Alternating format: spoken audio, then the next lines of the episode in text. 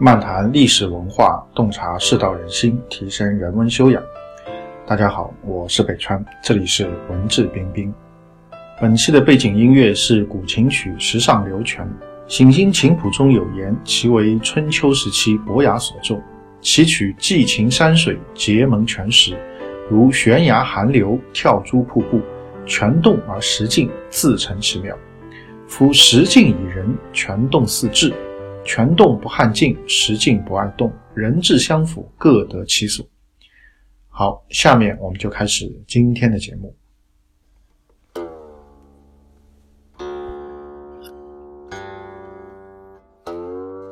今天继续和大家来分享《容斋随笔》中的故事。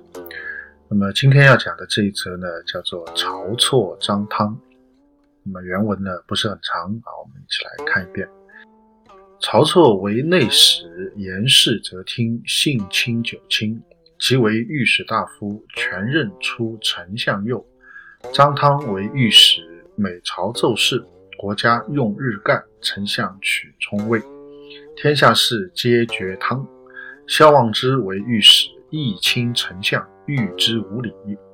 三人贤否虽不同，然均为非宜，各以他事致死，亦有。治之邪啊，那么原文呢是这样的。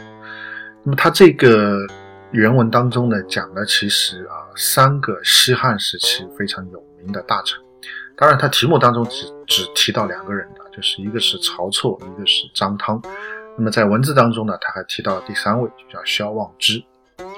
那么晁错呢，名气应该说是最大的啊，在这三个人当中，他是这个汉景帝的老师。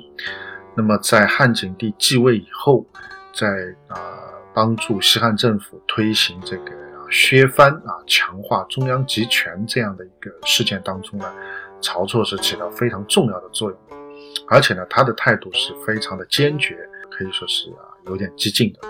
啊，他坚决的主张要啊大张旗鼓的啊这个非常名正言顺、堂堂正正的削掉各个诸侯国的。这个领地啊，以及他们的这个权利，削弱他们的势力，防止他们对中央政府形成一种这个反抗的这种势头和可能性。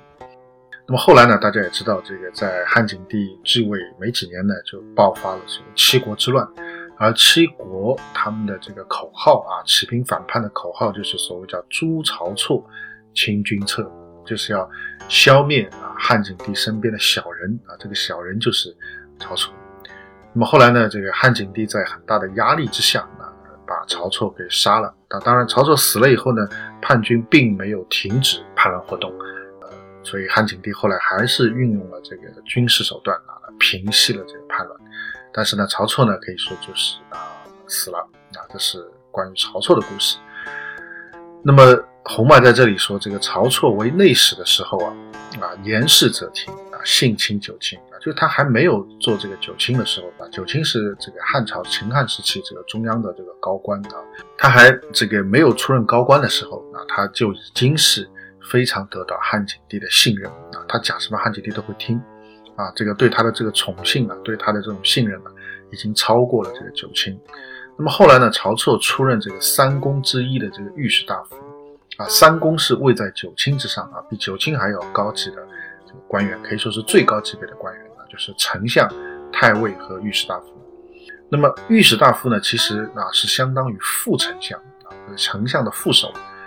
但是呢，晁错在出任御史大夫的时候，他的权力比丞相还要大啊，这个叫全任出丞相右啊。所以当时他是这样的一个地位。虽然他名义上是御史大夫，但事实上他是一人之下，万人之上。汉景帝对他可以说是言听计从，这是晁错。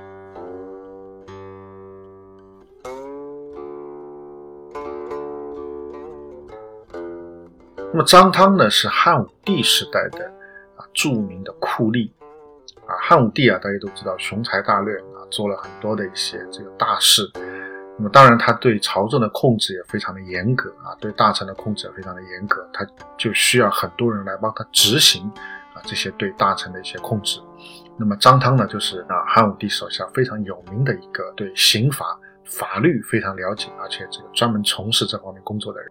那么他在得势的时候，汉武帝对他也非常的宠幸啊，就每天就是啊，根据洪迈的记载，就是这个从早到晚啊，都是他跟汉武帝在开会啊。这个丞相呢也已经被啊这个搁置起来了，那完全是这个虚衔的，没有实权。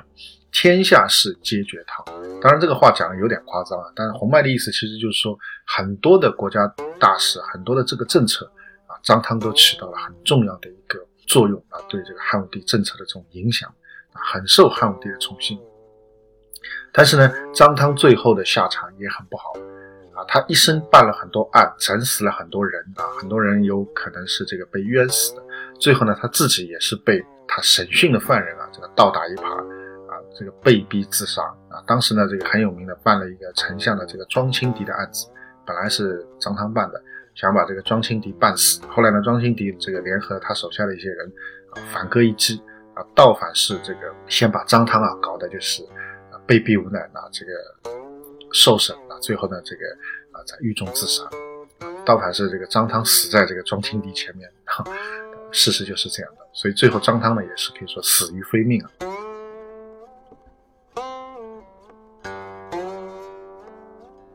那么萧望之呢，则是汉元帝的老师，他是汉元帝的老师。那么他也做过这个御史大夫啊。那么他做御史大夫的时候呢，这个义亲丞相啊，御之无礼啊。这个碰到丞相的时候呢，他这个因为仗着汉元帝的宠幸啊，仗着自己是帝师，所以呢不把丞相放在眼里啊。碰到丞相呢，非常的无礼啊，非常的无礼。那么最后萧望之的下场是什么呢？也是受人诬陷。啊，也是受人诬陷啊，最后呢，这个在狱中啊，这个也是死于非命。萧望之最后也是受人诬陷下狱，然后呢，在这个狱中呢，愤然自杀。所以洪迈在这里举的这个三个人啊，可以说呃有很多相似之处。首先呢，他们都曾经得到过皇帝的宠幸啊，曾经是皇帝身边可以说是一言九鼎啊，这个事无巨细啊，他们都有很大发言权的这样的。那么，那么其次呢，他们都啊在得势的时候啊，可以说是君为非夷啊，他们都在得势的时候叫君为非夷。什么叫君为非夷呢？君就是都啊，非夷就是做了不合适自己身份跟自己的身份跟自己的地位不相配的、不相符合的行为。那么主要就是指他们仗着皇帝的宠幸，轻慢其他人啊，排挤其他人啊，让其他人呢心中有怨恨。那么这是他们第二个共同点，第三个共同点就是都是死于非命。所以我们说各以他事致死，亦有以治之邪。就虽然具体的死因可能不一样，对吧？这个啊，曹错可能是因为七国之乱这个事情，那张汤可能是这个啊，这自己办案当中啊，这个反反遭人诬陷啊。萧望之呢，则是啊，直接受人诬陷啊。具体好像看起来有点不一样，但是呢，洪迈认为背后的这个原因啊，有共同点。有什么共同点的原因呢？就是他们都曾经啊，这个做了不符合自己身份、不符合自己地位的行为，超出了自己的本分。人如果经常做一些超出自己本分的事情啊，这个在中国的文化当中被视为是不祥啊，这个是不吉祥的事情啊，因为你没有安住在你应该在的位置上啊，所以这个位非常重要。每个人都有自己固定的这个位置，如果你能够这个守住自己的位置。不逾越自己位置上该做的这个本分，那么就没有问题，不会有大的灾祸和凶险。但是呢，如果你这个啊，因为种种原因，你逾越了你的位，逾越了你的本分啊，那这个中国的文化认为就会不吉祥啊，就会不吉祥。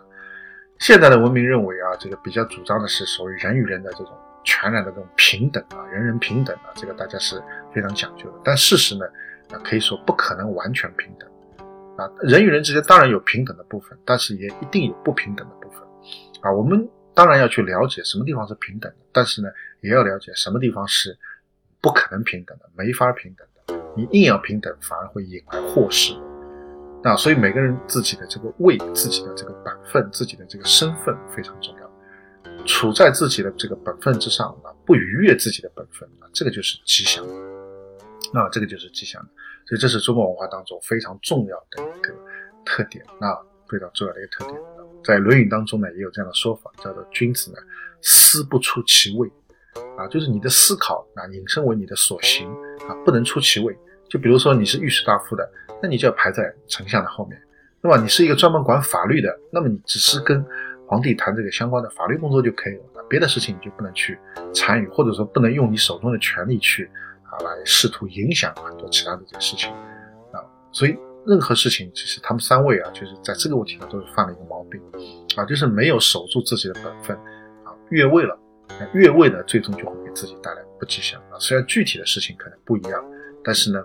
这个内在的原因啊，洪迈认为是这一致的啊，洪迈认为是一致。那当然，我也非常认同啊他这样的一种观点啊，这个是非常经典的中国式的思维。